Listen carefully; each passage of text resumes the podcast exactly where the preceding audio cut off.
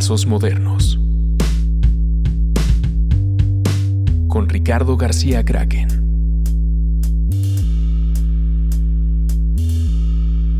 Hola, ¿cómo están? Buenas, buen día en el momento en el que estén escuchando esto. Bienvenidos a Trazos Modernos, a un nuevo episodio de Trazos Modernos.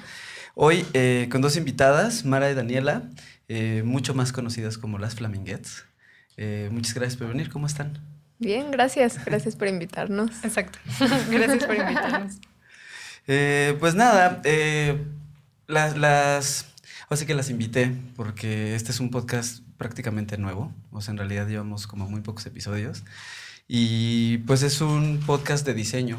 De diseño, pero más bien como de creativos. O sea, igual no, han, venido eh, caligrafistas, diseñadores gráficos, este, ilustradores, animadoras. Eh, a ustedes son animadoras. Sí, también. Y, y, no de, y no de restaurantes o de bares. Fiestas. Pero, eh, pues antes que eso, pues me gustaría conocerlas, como de, de dónde vienen, dónde estudiaron, cómo se conocieron, por qué están juntas. Muy bien. ¿De dónde venimos? Primero, eh, yo estudié comunicación en la Ibero y al final me especialicé en medios audiovisuales y mi tesis fue una animación, que era en realidad lo que me interesaba, pero no había en ese entonces muchas carreras de, de animación. En realidad no había ninguna aquí en México. Creo que no. Y, y Mara. Yo, yo estudié diseño en la Escuela de Diseño de Bellas Artes. Eh, y, entré al mundo de la animación. Pues no sé, bueno, desde la sí, no sé, desde la carrera, desde la carrera como que cualquier pretexto era bueno para entrarle al, a la animación. Pero mi primer trabajo fue en una, en una casa productora que hacían, bueno, hacen eventos en vivo y tenían grandes pantallas y mucha tecnología y yo hacía contenido para esas pantallas. Entonces como que ahí me seguí clavando en, Qué chido. eso. Que aparte como en, generación es, está, está muy padre porque justo también eh, la invitada pasada, que fue Gabriela Vadillo, okay. este, también como que no estudió tal cual animación, sino que más bien se fue dando como lo de ir haciendo animación. Y creo que justo como pues sí es, es a lo mejor las generaciones de ahorita, pues que ya tienen como más herramientas o que ya tienen más carreras o que ya les están enseñando eso, pero sí está muy chistoso como, pues más bien ustedes lo fueron agarrando ya seguramente en el, en el trabajo. Sí, así fue. En realidad nos conocimos en mi primer trabajo, que era una productora de animación. Okay. Entré como asistente de, en producción y, y mi primera asignatura profesional fue avisarle a Mara que había tenido el trabajo como, como Estás haciendo ilustración de fondos, ¿no? Iba a hacer los fondos en teoría. Como background iba a ser compuesto. Ah, iba a ser compuesto. Ay, no, sé, algo así. y yo no sabía cómo hacer eso, ¿no? Porque además él me dijo, y le das llamado. Y, y entonces para mí, bueno, en la universidad el llamado era como esto que te mandaban cuando ibas a filmar, ¿no? Entonces no entendía nada. No quería preguntar porque decía, pues ni modo como de decirle, no sé hacer esto, ¿cómo lo hago? Entonces le llamé así súper formalmente. Y creo que le hablé de usted, ¿no? Estoy casi segura de que me hablaste. Qué chido. ¿Cuántos años tenías? Tenía 24 años. Ya. Y esto fue como un jueves y ya el lunes Mara se presentó a trabajar a la oficina y ya nos conocimos. Órale, qué chido.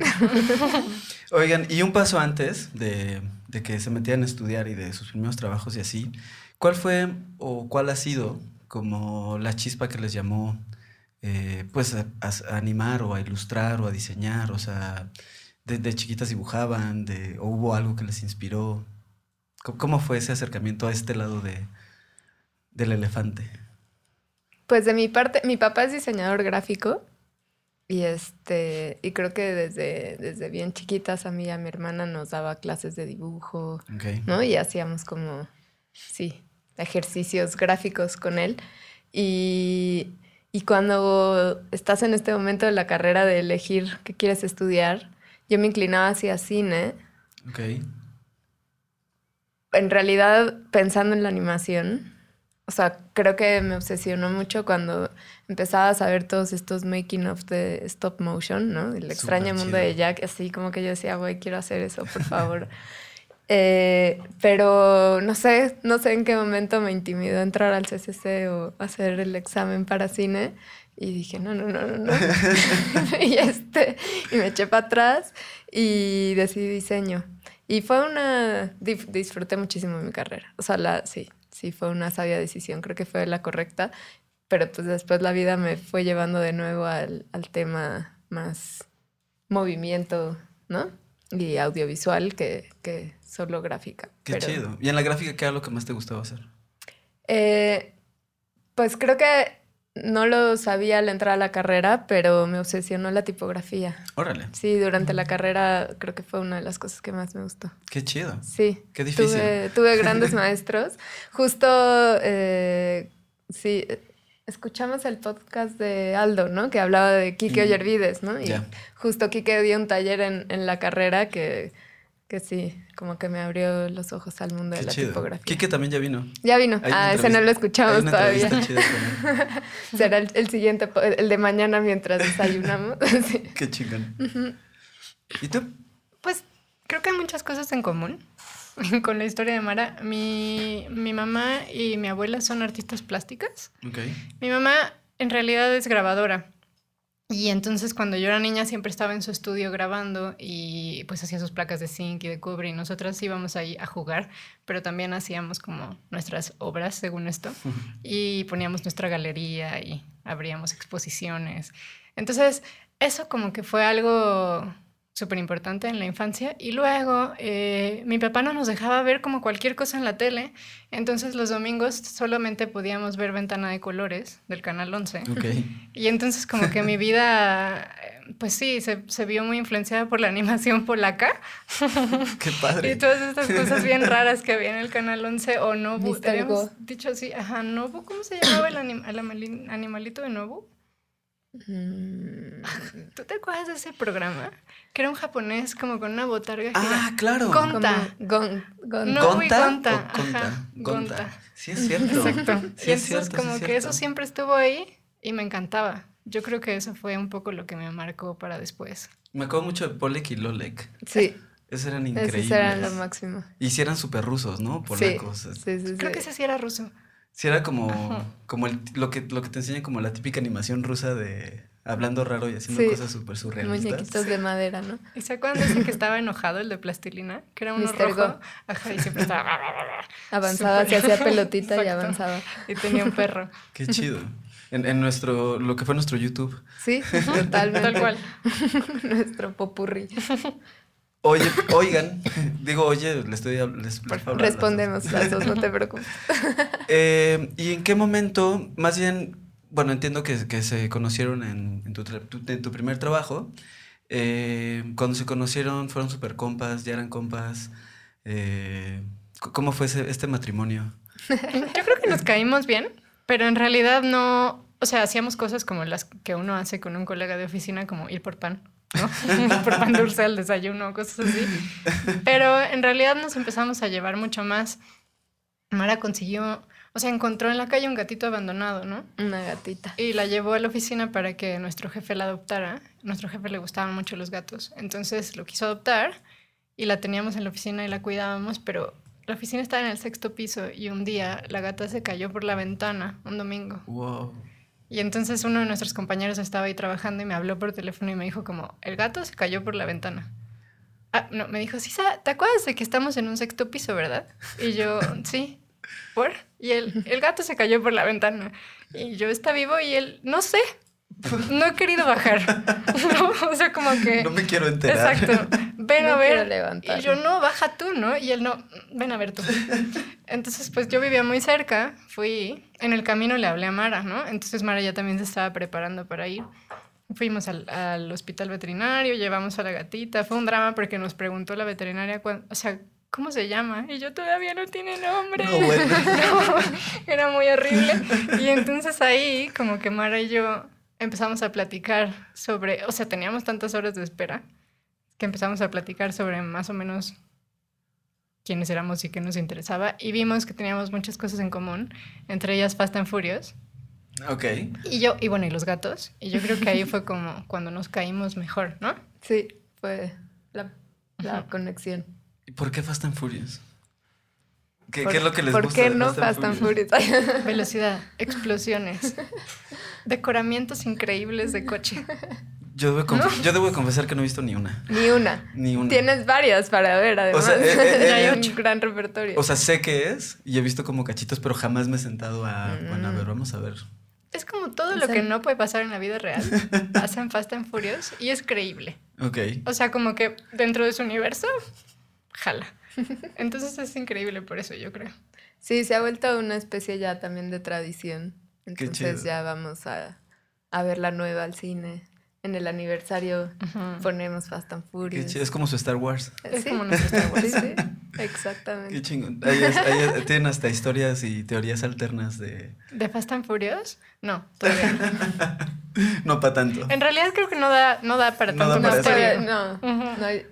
Bueno, luego, luego salen secretos. Bueno, ¿no? hay personajes que desaparecieron. Sí. Como por ejemplo, ¿dónde está Eva Mendes? perdidos que que de repente aparecen. Hashtag ¿dónde está Eva Mendes? Exacto, exacto. ¿Por qué nunca regresó a la saga de Fast and Furious? Y que qué tal que ahorita, digo, no sé si vieron, pero hace poquito estaba viendo unas como noticias de unos morros que están en, en Santa Fe y en Polanco y así, que están haciendo rancones mm. en sus Lamborghinis, en sus Sport, y que aparte la, la, policía los para y, y son súper arrogantes. claro, me imagino. los mandan a la chingada a los policías y están así como, y suben los videos presumiendo cómo mandan a la chingada a los policías. Oye, pero ya apuestan los coches o solo... Creo que solo lo están presumiendo y están mm. haciendo unos arrancones ahí súper perros. Estaría más padre que apostaran sus coches. Pues sí, es, pues es el chiste. Para eso iba. Ajá. ¿Y, en, ¿Y en qué año eh, deciden poner Flaminguettes? ¿Y por qué Flaminguettes? Que eso seguro se los han preguntado 20 mil veces, pero, pero ¿por qué no? Porque una más. Porque una vez más. Eh, Aquí pueden decir la verdad. Sí, siempre, siempre hemos dicho que tenemos que inventar un, buen mito.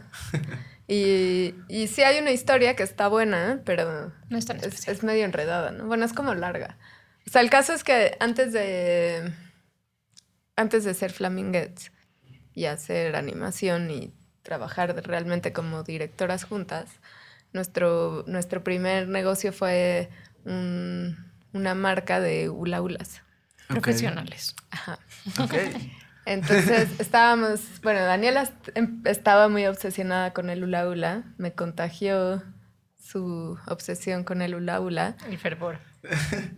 Y, y pues justo aquí no era tan fácil conseguir la manguera con la que tienes que hacer tus hulas para que... Ok. O sea, para poder hacer trucos y demás, como que es una manguera especial, ¿no? Entonces, este, nos juntamos con otra amiga y traíamos manguera de Estados Unidos. Ok. Y hacíamos hula hula de diferentes medidas, de diferentes colores. Con circuitos de LED. Con circuitos de LED, unos que se hacían compactos para poderlos llevar cómodamente y demás. Este... ¿Entraban a concursos y así o qué? No, hacíamos tutoriales. Bueno, Daniela tiene un par de comerciales. Ah, bueno, yo sí. Daniela sí se hizo medio famosa.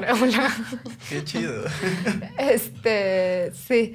Y, y, y, les poníamos nombres especiales a nuestros hulas, ¿no? Porque. Porque sí, sí, fue. O sea, estaba muy clavado, ¿no? Y queríamos hula hula de colores porque esta manguera al principio solo era blanca. Entonces los pintábamos, luego ya importábamos. Bueno, encontramos proveedores de manguera de color, en fin. Entonces encontrábamos nombres especiales para, para los hula hulas y queríamos siempre hacer como estos estas combinaciones de, como de, nombres como de lipstick, ¿no? Okay. Como... Cereza peligrosa. Ok, ok, ok, ok. Cosas así. y siempre pensamos en el flamingo como, como un elemento padre para combinar, pero nunca existió ese hula hula que tuviera... O sea, si algún día le vamos a poner un, este nombre algo a este a estos hulas, pero nunca llegaron los hulas a ese nombre. Exacto, o sea, como que nunca hubo un hula hula tan especial, exacto, exacto. Lo que pasaba es que el flamingo no es rosa, ¿no? Ni es rojo, ni es naranja, es como un color ahí mezclado de todos estos colores. Entonces todos los hula hulas que venían no terminaban de dar el color flamingo. Entonces lo guardábamos para algo más especial, hasta que ya Sí, hicimos, pues decidimos hacer un corto, justo con Ulaulas, que, que fue el primer proyecto que hicimos juntas. Y cuando, ajá, bueno, claro, hubo, hubo otras cosas ahí. Pero cuando ya, después de muchos años de haber trabajado el corto y, y lograr que saliera a la luz, lo teníamos que firmar pues decidimos que no estaba chido firmarlo como Mara y Daniela y que queríamos tener un nombre. Como que sonaba muy teto, ¿no? Mara y Daniela. Sí. sí, como que no, no, no, no iba. Y, y nos acordamos que...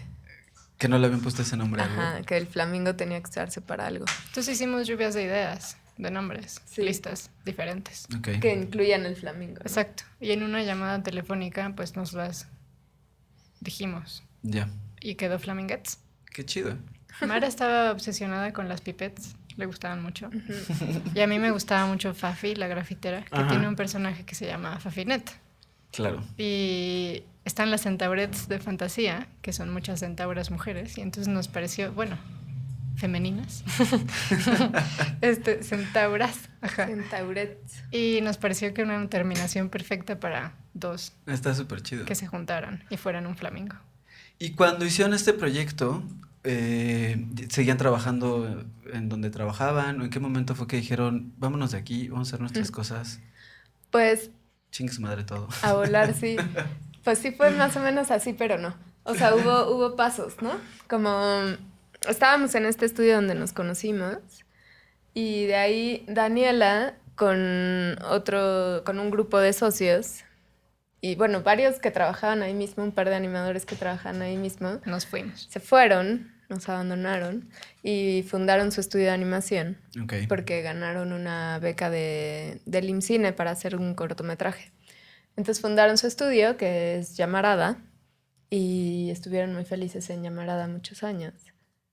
Y yo al poco tiempo, con otro socio de ahí, también nos salimos, abandonamos el barco y fundamos otro, otro estudio de animación eh, llamado Viewmasters, que ese lugar ya no existe, en paz descansa. Y, y entonces estaba Daniela con Llamarada y yo con Viewmasters. Y eso fue como seis años. Siete. Siete años donde todos éramos amigos, colaboradores. Daniela y yo nos íbamos a tomar cafés. Este, ¿Estaban cerca No, pues no tanto. Pero... No, pero nos callamos bien. Además, cuando me fui del de, estudio de animación de la productora, tuve que dejar a alguien en mi lugar. Y entonces pues dejé a una amiga, una muy buena amiga de la carrera, que también se llevó muy bien con Mara. Entonces pues ya íbamos las tres como, como a hacer cafés y tés y desayunos. Y por eso seguíamos viéndonos como en relativamente constan con constancia, pero tampoco tanta, ¿no? Sí, pues normal. y este y nada, un buen día dijimos, güey, hay que hacer algo juntas, ¿no? O sea, estamos aquí y, y otro buen día, este, con, con el hula hula, Daniela me dijo, voy a ir a un un retiro de hula hula. ¿En dónde fue? ¿En Querétaro? ¿En, Querétaro. Pero fue una historia muy rara porque, o sea, como no había clases de hula hula, solo había YouTube. La comunidad de hula hula en México era bien chiquita, había como, no sé, 15 personas. Y entonces una de ellas dijo, ay, pues voy a traer a alguien de Estados Unidos a que de clases. Y entonces como que yo encontré eso en internet y dije, ah, pues no parece un violador, parece real, pues voy a ir, ¿no? Y ella llegó justo el día en el que yo había pagado. Ok. Y le dije, pues ven. Sí, yo le decía, Daniela, enséñame. Quiero saber hacer hula hula como tú. Y este me dijo, pues voy a ir a este taller. Es un campamento, vamos. De tres días. Y ya, sí, un campamento de hula hula. ¿Y qué o sea, retiro, retiro. Sí, sí, con quién sabe quién. y llegamos, llegamos ahí. Y cuando estábamos viendo a esta, esta chica, Brecken, eh, de Estados Unidos, eh, era una noche de nuestro campamento y lo estábamos viendo hacer hula hula de fuego, ¿no? Dijimos, güey. Tenemos que hacer algo. Claro, porque era súper gráfico el delay que tenía el fuego, ¿no? Y podías ver como los patrones que dibujaba con cada truco. Ok. Y como que, como animadoras, o sea, todo el mundo estaba como, wow, el truco, y nosotros estábamos como, ¿ya viste la forma que está dibujando? Claro, como si estuvieran en ácido Exacto, ustedes más tal bien. cual, tal cual. Clavadas en la textura. Totalmente. Muy, pero y clavadas en, güey, es que son keyframes y ves todos los in-betweens y entonces puedes ver el rebote y ves cómo de... No, o sea, sí, sí lo llevamos a un lugar muy especial y dijimos tenemos que hacer algo. Y pues ese algo fue nuestro primer corto. Órale, qué padre. Que justo después de dos años después de eso fue, Dos. más o menos, trajimos otra vez a, a Brecken y a otra amiga de Brecken, Tiana, Y ya hicimos y, el corto. y con ellas grabamos el corto. Y eso fue como lo primero oficial. Ajá. Firmado Órale. por Flamingo. Antes hicimos unos visuales, un par de visuales. Un- Una cosa espantosa una para... infografía sí, una infografía rarísima de París. ¿Y cómo ha sido el, el- ahora sí que el camino de eso a, a llegar a estar haciendo cosas con Air France? eh, de repente lo que han hecho para Vive Latino, o sea, como de hacer su proyecto de clavarse en la textura del fuego, a de, a de repente empezar a, pues, a tener clientes, ¿no? Y a manejarse más como un negocio. Eh, ¿cómo, ¿Cómo lo han podido llevar juntas? ¿Quién es, quién es la, la más administrada? ¿Quién es la más creativa? ¿O es una cosa que se están compartiendo todo el tiempo? ¿Cómo dupla? ¿Cómo funcionan? ¿O cómo han funcionado más bien para hacer un negocio? Bueno, eh, el viaje desde ahí hasta ahora ha sido loco. ha habido muchas cosas muy inesperadas. En realidad, mm, algo bien padre que sucedió con Flaminguettes es que la gente que nos buscaba nos buscaba porque quería que hiciéramos algo con el estilo que estábamos haciendo. Entonces siempre fueron un, poco como comisiones creativas. Y entonces usábamos cada proyecto, aunque era para cliente, lo usábamos para explorar intereses y así poco a poco ir haciendo un poco nuestro estilo, digámoslo así, que siempre está cambiando, o sea, siempre se va mejorando, siento, pero que más o menos por ahí va. Y, y un poco la forma en la que empezamos a trabajar fue porque un, ninguna de las dos es animadora, ¿no? Las dos somos animadores autodidactas. Luego Mara eh, siendo diseñadora y yo eh, siendo comunicóloga pero con especialidad de medios, como que nos complementábamos en yo puedo hacer esta parte de video y ella puede hacer esta parte de diseño, ¿no? Y entonces ahí nos empezamos a dar cuenta. Yo, yo en el otro estudio hacía muchas cosas de motion graphics y compuesto. Y Mara sabía mucho más de, de animación eh, 2D y de, y de stop motion. Entonces como que empezamos a mezclar técnicas para lograr los, los resultados que queríamos y medio armarlas sin tener que estudiar o aprender otras cosas, ¿no? Entonces empezamos a crear como estos collages que fueron ya parte muy, muy clara de nuestra estética y nos dimos cuenta que una tenía aptitudes para algo y otra para otros y por más que la parte creativa la hacemos las dos juntas, pues sí hay cosas que se le dan mejor a Mara o que sabe más, ¿no? Y viceversa. Entonces, tenemos una división que no es 100%, o sea, no es riguroso, Ok. pero hay una división en la que eh, todos los proyectos de diseño gráfico, pues Mara lleva más eh, la batuta y todos los que son más de dirección de video o cosas así, yo, pero siempre es una colaboración como constante. Y yo no soy nada administrada. En realidad, eso para mí, o sea, como que entró por un, un lado y salió por el otro.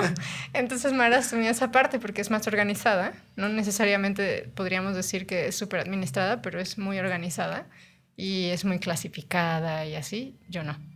No, para nada. Pero y justo también creo que las dos veníamos de haber, de tener la experiencia de los otros estudios, ¿no? O sea, Claro. llevábamos ya eso, seis, siete años en, en tratando de organizar nuestros propios estudios. Y como de ciertas disciplinas, ¿no? Que, que te pone el, el trabajar de repente en lugares que a lo mejor no son tuyos y que hay ciertas dinámicas en las que, pues de venir un poco de la escuela o de la nada, medio te vas enterando que es tener horarios Sí, o sí. que son fechas de entrega o todas esas cosas que, que son disciplinas que sirven mucho.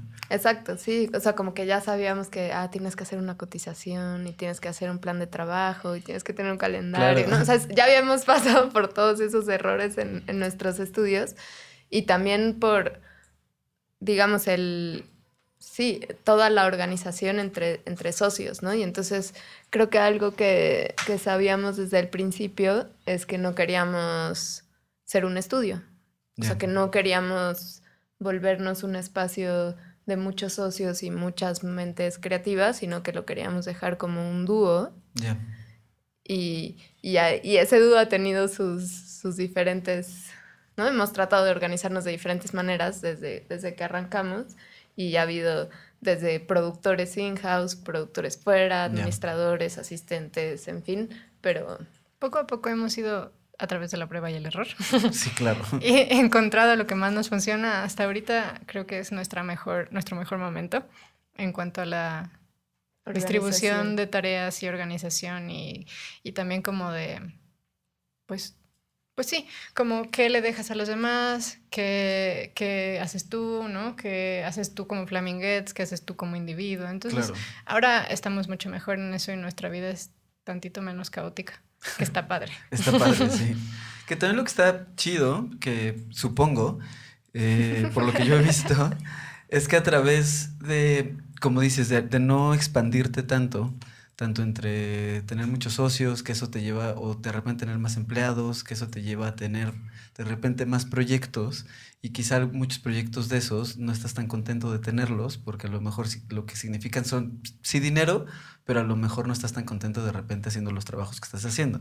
Y cuando, lo, y cuando mantienes como la célula un poquito más compacta, te permite que te sigan buscando los clientes, que te están buscando por lo que tú haces, más que solamente como tachar como cuadritos de, ah, necesito a alguien que haga animación, aquí están sus referencias, y pues, pero que hagan lo que nosotros exactamente queremos que hagan.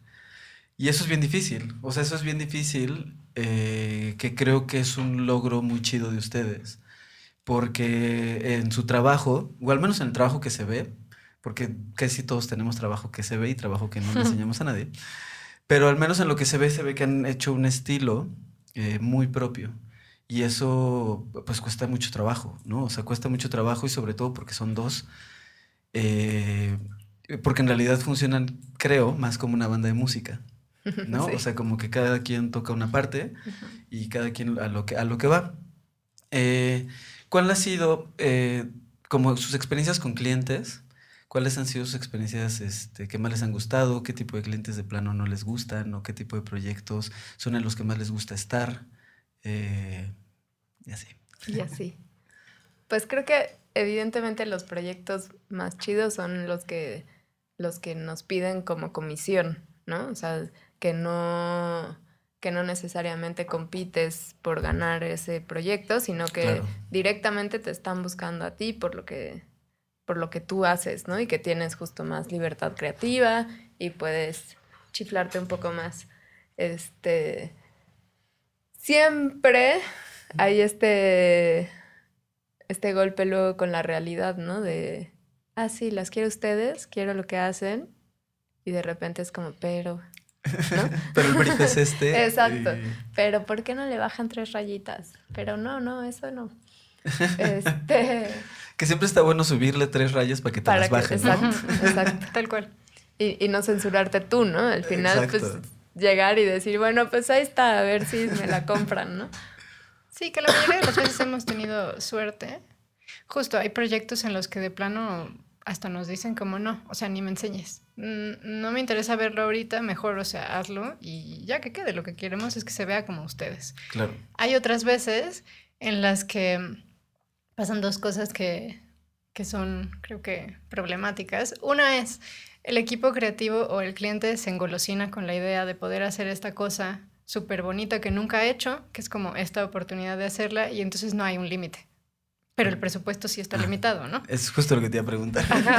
Entonces empiezan a sumar ideas así como que, y ahora podemos hacer cinemagrafía, ahora podemos hacer no sé qué, y es como una emoción increíble, pero el presupuesto sigue siendo el mismo. Entonces, ese es un problema importante. Y otro que nos ha pasado seguido es cuando eh, el creativo presiona mucho al cliente como para que entre a esta estética más pop y más contemporánea que está de moda, como para que se sume al barco, pero el cliente todavía no está listo y entonces el cliente pues tiene miedo y pone muchas trabas y el proceso es muy raro porque el creativo que tendría que estar, digamos, adaptando todo hacia, hacia la marca o hacia el producto que vamos a vender, en realidad está queriendo ir más hacia ti y entonces es como una lucha de fuerzas extraña ahí que, que luego se convierte en un tema importante, ¿no? Sí. ¿Trabajan más con clientes directos o con agencias? De las dos. De las dos. Cuando, no, o sea, nos pasa que a veces el cliente nos, nos busca directamente a nosotras y, y, siempre que es así, llegó, digamos, alguien nos escribió a nuestro correo o a nuestro Instagram y fueron directo a los clientes. Cuando trabajamos eh, con productoras, casi siempre es con agencia, casi nunca es directamente con el cliente. Por algún motivo, cada vez que es con clientes es directo hacia nosotras. Sí. Esas veces Claro. sale muy bien porque pues el cliente está muy enterado de que te quiere a ti, ¿no? Claro. Y de que, que necesita de ti y, y se atreve a hacer un buen de cosas. Entonces, cuando nos buscan directo es cuando más sencillo es. Pues hay menos cabezas y menos Exacto. opiniones y, ¿no? Sí, Cualquier persona que le puedes dar el poder de opinión normalmente lo toma. claro. Y justo también, pues es su chamba, pues, ¿no? Claro. O sea, su chamba es opinar y decir y proponer, pero pues luego somos muchos Sí. opinando y diciendo y proponiendo, ¿va? Sí, pero a veces creo que más bien hay mucha gente que cree que su trabajo es opinar en lugar de facilitar y de, y de ser un poquito como más eh, colab- colaboradores Sí, y de llegar a un concepto y de llegar a un, a un resultado que al final sirva para los dos lados, o sea, para que ustedes estén contentas con el trabajo que le están haciendo y que lo que le están haciendo le sirva al cliente para lo que necesita. Sí. Y de repente creo que hay mucha confusión con eso y creo que pasa mucho más con las agencias.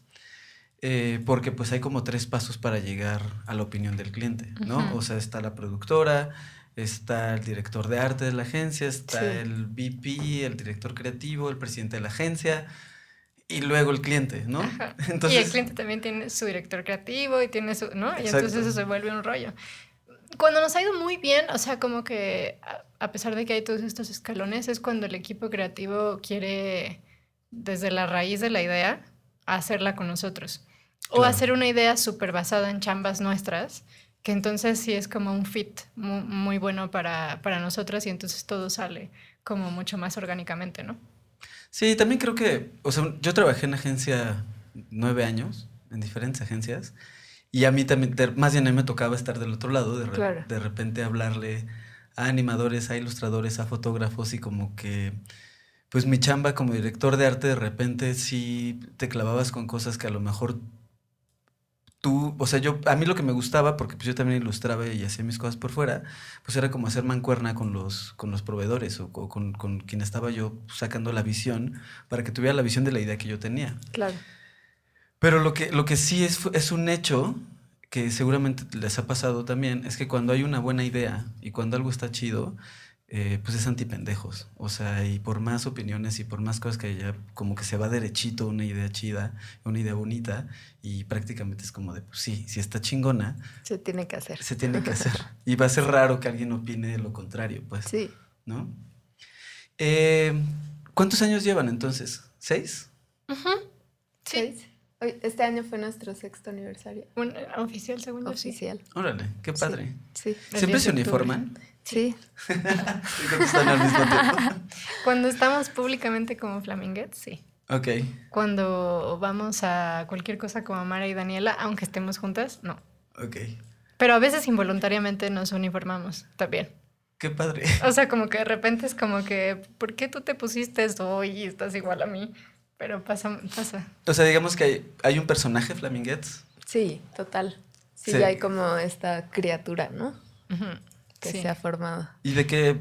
De, más que de qué va, porque ¿Qué esa, come? eso- esa pregunta se escucha rara, es más bien cómo les ha funcionado. eh, quizá no solo ser Mara y Daniela, sino ya juntas eh, tener como este personaje Flaminguettes, que aparte es muy, es, es muy obvio y es muy visual, ¿no? O sea, se ve en sus redes, que es lo que supongo que era el plan, ¿no? De donde se van a entrevistar, donde se van a todo, se van así.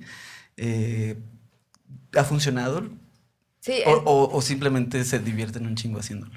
Las dos. En realidad el, el comienzo de todo no, no fue para redes, ni tanto como para esta imagen pública, porque creo que nunca, nunca veíamos, o sea, nunca apostamos a hacer esta imagen. Pues sí, había un plan. O sea, había un plan de, construir nuestro estilo, ¿no? Y de, y, de, y de marcarlo. Y parte de eso, bueno, en un principio fue porque al principio hacíamos todo nosotras, ¿no? Eh, la dirección de arte, construíamos las cosas, pintábamos las cosas. Eh, nuestros primeros proyectos los hicimos en la sala de mi casa, en la sala de, casa de los papás de Daniela, eh, jodiendo las mesas, ¿no? Así como... Pintando todo. Exacto. Y había mucho espacio para joder. Y el problema, pues justo fue ese, ¿no? Arruinábamos mucho nuestra ropa y, y Daniela se desesperó un día y dijo, no más y fue a conseguir estos overoles y los pintó. Ajá, es que tomaba fotos y todo el tiempo había ahí como dos morras en pijama. Y me parecía como atroz, ¿no? O sea, como que esta gente que se ve mal todo el tiempo y está cochina, ¿no? Y, y, además te pasa siempre que te agachas y los jeans de esa época eran bien bajitos, ¿no? Entonces siempre se te asomaba la raya. Y era como, Mara, otra vez tu raya, o Daniela, tu raya, ¿no? Entonces como que el overall pareció ser una gran... Yo, yo cuando, cuando grababa en, en la Ibero, en la universidad, hacía dirección de arte porque según yo es lo que quería hacer. Y mi papá tenía un overol azul, perdón, verde así, verde gasolinera Pemex. Ok. Eh, y entonces me lo prestó y yo lo usaba para eso. Y era práctico, o sea, como que neta era práctico. Pues y, y, me acordé y fui por unos y, y nos funcionaron súper bien. Qué chido. Yo, yo uso pura ropa negra por lo mismo. Porque si no, o sea, prácticamente toda mi ropa que no es negra tiene una o dos, tres gotas negras de algo. De algo. Y siempre es tinta y siempre. Entonces fue así de. Ya me sale mejor vestirme de negro y no manchar toda la ¿Qué, qué, qué, es lo que más les inspira? ¿Cuáles son como, como influencias eh, recientes? Eh, que, ¿Con qué se inspiran todos los días? Mm, pues creo que hay una, hay una parte en la que siempre tratamos de recurrir a lo cotidiano.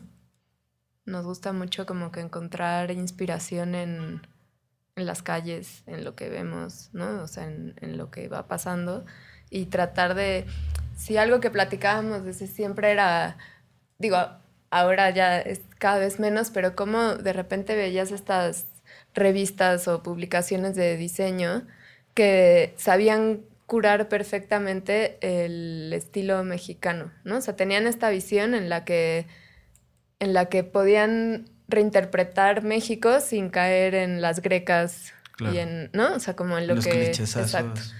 Y entonces decíamos, ¿cómo puede ser posible, no? O sea, nosotros estamos aquí, tenemos toda esta información visual hermosa, eh, no está bien, ¿no? No está bien no poder tener esa... Sí, esa... Como abstracción. Y, y entonces, o sea, eso lo platicábamos mucho y como que siempre se volvía un tema y entonces yo creo que nos fue llevando a, a poder encontrar pequeños guiños y, y, dotes de información en, en, todos lados, ¿no? Entonces, de repente era como, ay, sí, el carrito, las gelatinas, ¿no? Es una cosa hermosa y están estas gelatinas como joyas brillando en una vitrina preciosa que llega un señor, ¿no? Los de perritos. Exacto, ¿no? O sea, como que hay, hay, hay demasiada información. Claro. Que, que se puede retomar y rehacer, ¿no? Como otra cosa. Y que es hasta medio inconscientemente bella, ¿no? Sí, totalmente. O sea, accidentalmente bella, por decirlo así. Exacto. Y que nosotras la tenemos, o sea, bueno, no solo nosotros, nosotras, pues, pero que creo que como sociedad la tenemos bien naturalmente dentro. Entonces, cuando empiezas a ir por ahí, eh, solo fluye porque es algo que has visto desde, desde niño, ¿no? O sea, que está junto a ti todo el tiempo. Claro. Pero recién hicimos un proyecto para Jimena Sariñana que tenía gelatinas y tenía alfombras y tenía cosas maravillosas. Trajes de un mismo color, ¿no? muchas joyas. Y entonces le mandé una de las fotos a mis hermanas y lo que me dijeron, o sea, yo no me acordaba, tenía este, este recuerdo bloqueado, pero ellas me dijeron, ver esa foto es como ver el departamento de mi abuela Celia, que mi abuela Celia es este ser muy, muy, increíble y su departamento aquí en México era una loquera. Y esas son las gelatinas que nos obligaba a comer en su casa. Y es cierto, o sea, cuando lo vi dije, claro, o sea, como que... Y, y Soltaste eso es algo que, cosas muy internas. Pero lo loco fue que no, o sea, salió por alguien más, ¿no? O sea, como que estábamos colaborando con, con, un diseñador para este proyecto y él tenía la idea de usar las gelatinas Y nosotras ya habíamos usado gelatinas y entonces vimos cómo darle la vuelta y no hacer la misma cosa o algo muy similar a gelatinas que ya habíamos hecho, que fue un poco un reto.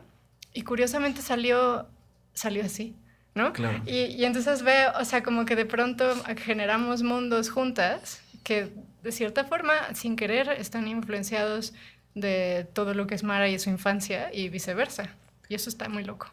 Y creo que está muy chido porque creo, eh, o al menos como entre la gente que, con la que he estado platicando aquí y gente con la que he trabajado y todo, creo que en realidad eso es como el fundamento de la autenticidad. O sea, cuando intentas no forzar cosas o no hacer cosas porque están de moda o no hacer cosas que a lo mejor eh, es, quizás son cosas que ni siquiera están en tu lenguaje o que quizás ni siquiera están en tu vida, cuando empiezas a, a, fluir e interpretar lo que has tenido toda tu vida, como todos los visuales de tu vida y cómo te han influido, pues empieza a ser mucho más auténtico, porque al final, pues nadie ha vivido su vida. Y si ustedes ponen su vida eh, en, en, sus obras, pues obviamente nadie las habrá hecho nunca, porque pues, es la manera en la que ustedes las han interpretado. Y es una cosa que yo, yo me di cuenta muy como, como muy accidentada, porque una vez tuve una plática con un amigo, que aparte es súper, súper cristiano, y, y, yo soy todo lo contrario. Y entonces, eh, él, me, él, de la noche a la mañana un día me dijo, es que lo que tú haces, eh, eso solo lo pude haber hecho un mexicano. Ajá, y le dije, ¿cómo? Le dije, pues según yo no tanto. Le dije, porque pues juego con un chingo de cosas. Me dijo, güey, pues es que somos un país hipercatólico, o sea, yo eh, hice durante un tiempo muchas imágenes anticatólicas, pero uh -huh. con imágenes y con... Pero tienes que saber. Y con este juego de la muerte que me gusta hacerlo mucho y que es una cosa súper mexicana, jugar con la muerte así. Uh -huh. O sea, como que para mí fue muy natural eh, poner antisantos muertos por todo este bagaje que, que aunque quieras o no, pues ahí traes y ha sido como... Pues no sé, creo que, te digo, creo, creo que la parte de la autenticidad está bien padre, que funcione así. Eh, algo que, que, me interesaría mucho es saber, ya en la parte como de oficio, cómo, cómo, cómo llevan un proyecto, o sea, como de punto A a punto B, cómo es más o menos su proceso tanto creativo como organizacional. Este, no es una línea recta, ¿no? Del punto A al punto B hay como muchas curvas. Muchos eh, Es una línea sí. ondulada. Pero como que luego se hace un nudo, vuelve al principio. Este, nos gusta describir un poco nuestro proceso creativo como una, como una tarde entre amigas, ¿no? Que empieza con una charla casual, donde, donde sentarnos a decirnos lo que pasa por nuestra mente sin filtro, ¿no? Sin censura. Y sigue en profundizar en todo eso que, que va sucediendo, eh, en todo lo que se va diciendo. Por lo general trabajamos con una taza de té y un cuaderno en medio, eh, donde, donde vamos haciendo un registro de lo que se va diciendo, vamos haciendo conexiones, una, una suerte de mapas mentales, ¿no? donde vamos conectando ideas y desarrollando más cada concepto. Y cuando tenemos tiempo, nos gusta después salir de compras, ¿no? Y entonces irnos a, al museo, o al mercado o a donde sea a seguir nutriendo. Claro, la esta, pupila. Exacto, ¿no? La pupila y toda esta información, ¿no? Y entonces como salir a, a chacotear y seguir nutriendo, nutriendo el proceso. Y este y llegar a un concepto. Y ¿no? que aparte, perdón que te interrumpa, pero qué importante es oxigenar. Sí. Cuando estás... Dejar, dejar ir. Cuando estás pensando, caminar, hablar, eh, recibir oxígeno, porque tu cerebro piensa mucho mejor que estar encerrado en una oficina de repente, ¿no? Totalmente. Sí, luego solo con abrir la ventana ya, ¿no? O desafanar un ratito. Dejarlo un rato, sí. Ajá, macerar y regresar. Entonces sí, pues así empieza, generamos un concepto y luego ya seguimos con todo el proceso de investigación visual, este, búsqueda de referencias y por lo general construimos carpetas y documentos donde vamos aterrizando todos los, los aspectos de cada proyecto, ¿no? Y hacemos boards feos. eh, ¿Quién dibuja mejor? Mara dibuja mejor. Yo, yo creo, o sea, yo, yo, dibujo bien si le dedico un buen de tiempo. Ok. Mara dibuja mejor, más rápido. Mejor entre comillas. o sea, porque están Pero, o sea, no son bolitas y palitos, pero tampoco están muy lejos de serlo. Qué chistoso. Eh, pues se nos está acabando el tiempo. Me hubiera encantado que fuera mucho más. Este, pero. puedes invitar otra vez. Sí, de hecho, la verdad, lo, he estado platicando mucho con Russo, que si escuchan los demás podcasts se van a dar cuenta que casi siempre termino un poquito de me gustaría tener más tiempo porque hay muchas más pláticas. este, y seguramente vamos a hacer episodio 2 de todos. Porque, Está bueno, porque se están quedando por ahí como muchas cosas. Eh, muchas gracias por venir. Este, si quieren, eh, esto va a salir aproximadamente como en un mes, un mes y medio. Si tienen alguna cosa. Ya vamos a estar en otro año. nos vemos el próximo año. Nos van a escuchar en el, en el 2020, ya en el super En el futuro. Eh, si tienen algo que le quieren decir a la gente, que a lo mejor las busquen en sus redes, tienen cursos en doméstica, eh, que les compren sus cursos en doméstica, aprendan, un hula siempre hacemos descuentos en enero. En enero hay descuentos, sí, el curso de doméstica está bueno, es como todo un, es una guía a través de nuestro método creativo, entonces es más, sí, no, no, creemos que es un método que puede aplicarse a, a diferentes proyectos, que no necesariamente tiene que ser un proyecto en video o en animación, que está enfocado para un proyecto de video, pero que puede aplicar para cualquiera, así que llame ya. ¿Y tienen como merch? ¿Tienen cosas así de ustedes? O? No, es un pendiente que tenemos, rondando. es como... Y, que regresen a vender hula hula estaría increíble. estaría bueno. El negocio es difícil, es, ingrato. El, el, negocio del hula hula es Sí, la, la, comunidad de hula hula ya está más celosa. No, pues no. no. La comunidad de Laula es muy increíble, es una gran comunidad, pero están muy, muy... Importar los ulaulas requiere de un costo de esfuerzo y dinero muy grande, que a la hora de convertirlo en producto y entonces de venderlo, no, no equipara. Entonces las ganancias que tú tienes no son realistas contra lo que tú gastas. Con el esfuerzo. Entonces es un, sí, es como un proyecto de amor que, que abandonamos. ya, ya se retirarán a, dar cursos y hacer hula hula. Pues muchas gracias. Este, esto fue el Traus Modernos. Eh, me quisiera despedir nada más recordando a la gente que por favor visiten el Patreon de Puentes para que puedan seguir existiendo podcasts como estos. Y hay muchos más podcasts en Puentes, búsquenlos. Y pues eso fue todo. Muchas gracias. Gracias a ti. A ti, muchas gracias por todo. Trazos modernos. Con Ricardo García Kraken.